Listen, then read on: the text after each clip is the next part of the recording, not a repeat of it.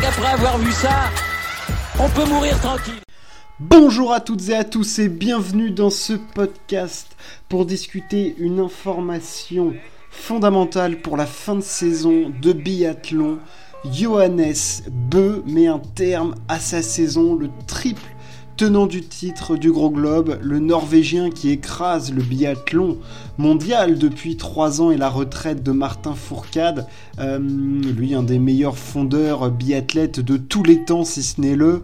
Euh, phénoménal dans la saison 2018-19 avec un record de victoire, euh, des globes dans tous les globes de toutes les spécialités.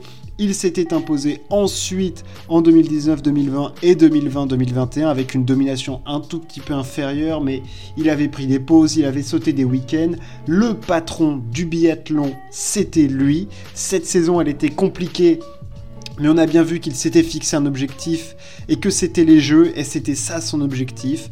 Il explique aussi les raisons de son départ. Il veut repartir sur un nouveau cycle de 4 ans parce que son objectif c'est les jeux de 2026 aussi, les classements généraux qui y vont. Il a besoin de faire une pause, on peut bien le comprendre. Il prend le il prend, soin de son fils, bref, tout un tas de choses. Johannes Beu met un terme à sa saison.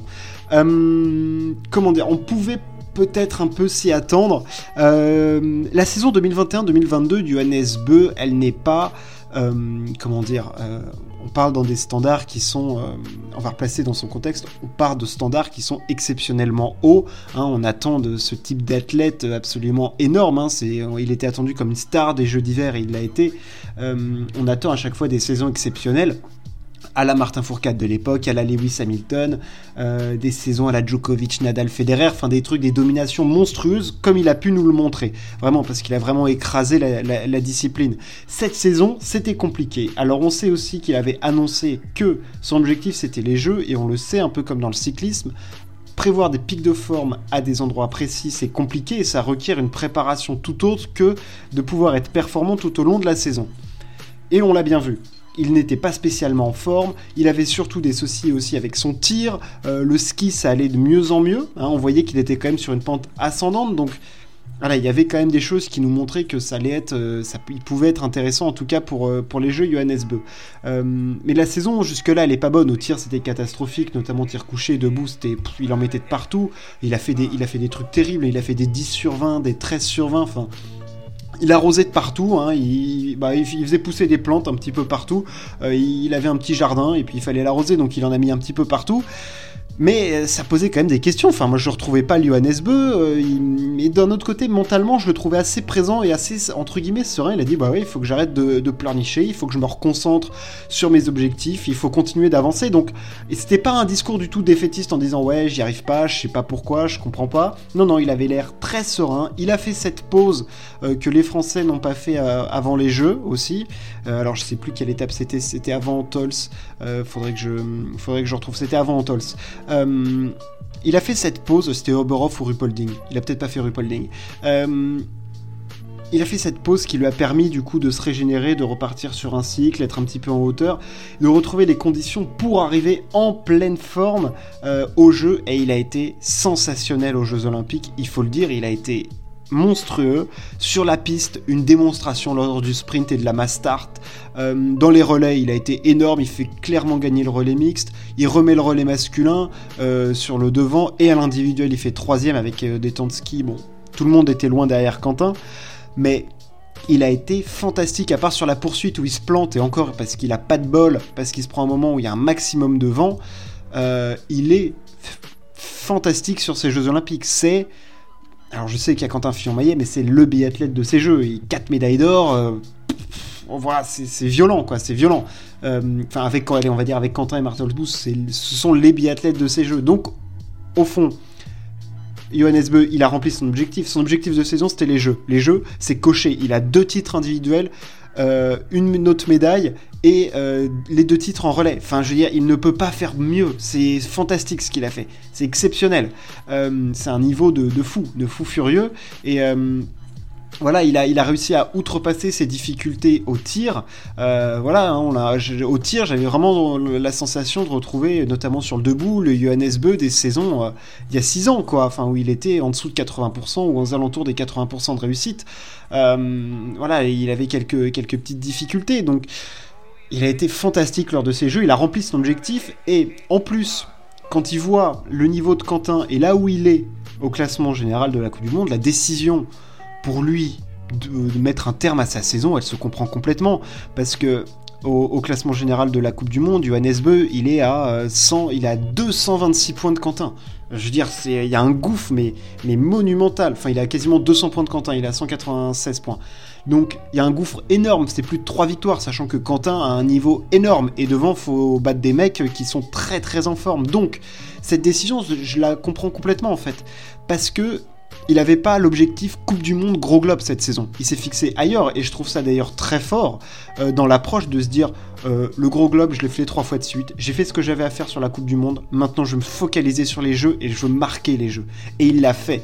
Et il faut se rendre compte de la performance que c'est et, mentalement d'arriver à se préparer en allant sur des courses de Coupe du Monde que d'habitude tu écrases. Et mentalement, il fallait rester dedans et rester fort pour continuer d'avancer et de se dire que c'est pas grave, son objectif c'est les jeux. Ouais, je me, je me prends des tôles, ouais, bah je fais 15ème, je fais 20ème, je suis nulle part, je fais des photos tir, je suis déconcentré, je suis pas dedans. Et il a réussi à se remobiliser, à rester serein, il était sûr de sa force et les démonstrations qu'il fait au jeu en engageant les tirs.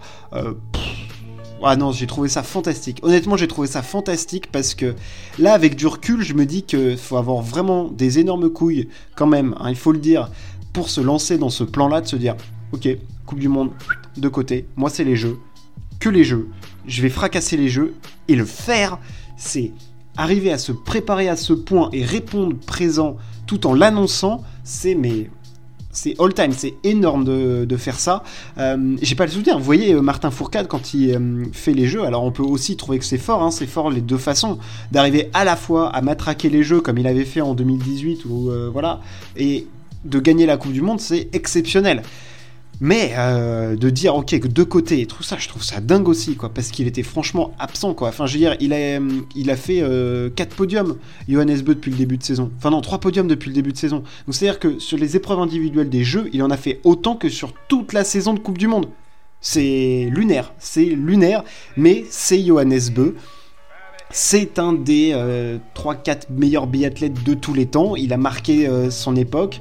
Euh, il a concurrencé Martin Fourcade. Enfin, je veux dire, c'est un athlète hors norme. Il faut se rendre compte, c'est un athlète hors norme. Johannes Beu, il n'a pas la lumière qui. Alors, aux Jeux Olympiques d'hiver, il l'a parce que bah, JO exposition.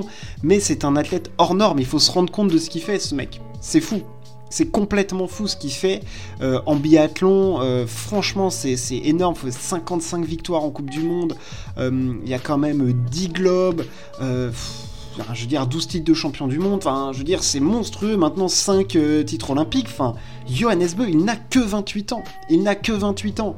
Donc, franchement, respect éternel. Maintenant, les perspectives de la saison de Coupe du Monde. Alors, bah, on va moins parler du Johannes Beu puisqu'il y sera pas, mais pour Quentin, c'est une brèche énorme. Alors, je suis pas sûr que Johannes Beu soit été vraiment le concurrent de Quentin sur la fin de saison. Euh, on va reprendre tout ça. Euh, il ne reste que trois étapes. il reste Contiolati, Otepa et Oslo. ok? Euh, il reste trois sprints il reste deux poursuites, deux mass start. Quentin Fillon-Maillet a un boulevard pour aller chercher le gros globe. On est d'accord. Parce que euh, il est dans une dynamique folle, il a passé un palier fou, il a été énorme au jeu, ok, et sur le plus haut échelon possible du sport euh, du biathlon, il a été énorme, il a répondu présent, et surtout je trouve que mentalement il a assumé son statut de manière fantastique et c'est très très fort. Et surtout, je trouve que derrière, ah, il y, a des, y a des biathlètes qui perdent un petit peu le, rythme. Émilien Jacquelin, qui était hyper régulier, perd un peu les pédales complètement. Hein. Je, reparlerai d'Emilien quand euh, la saison reprendra, parce qu'il y a pas mal de choses à dire au niveau mental, euh, d'implication, de préparation. Voilà, lui, c'est dans la tête que ça se passe. Euh, Sébastien Samuelson, au niveau du tir et du ski, il a baissé. Tariebeu, il a un petit cran en dessous, mais il est très fort, mais il ne gagne pas. Il n'y a plus Johannes Beu, et après on a Vettel Christiansen, et on arrive loin, parce que c'est des biathlètes qui sont très forts, mais qui ne sont pas concurrents à la victoire tout le temps. Donc Quentin, il a vraiment un boulevard. Ça fait clairement un, un et demi de moins. Il faut pas oublier qu'il a quand même 135 points d'avance. C'est énorme. C'est énorme, il a plus de deux victoires d'avance. Euh, alors j'ai pas le classement quand on retire les deux moins bons résultats de la saison, mais euh, quand as un boulevard, quand je vois ce qu'il fait, le cap mental qu'il a passé, il va arriver, il va être lancé comme une balle, et ça va être très très dur de l'arrêter. Euh, donc voilà, ce retrait du Johannes Beu pour Johannes Beu, c'est enfin voilà, c'est vraiment significatif. Pour Quentin Fillon-Maillet, oui, peut-être que psychologiquement, c'est peut-être dans la tête qu'il va se dire attends, il n'y a plus Johannes Beu, euh, voilà, mais attention à ce que ça ne fasse pas un changement complètement mental où il se dit putain, il n'y a plus Johannes, j'ai pas le droit de pas aller chercher le, classement général cette saison parce que au fond, il y avait Johannes et il écrasait déjà tout. Donc ça ne doit pas changer son approche mentale. En tout cas, j'espère qu'il ne le fera pas. Voilà pour ce petit podcast sur Johannes Beu. J'espère que ça vous a plu. Merci de m'avoir écouté. N'hésitez pas à partager, à vous abonner. Et on se retrouve très prochainement. Ciao, à plus.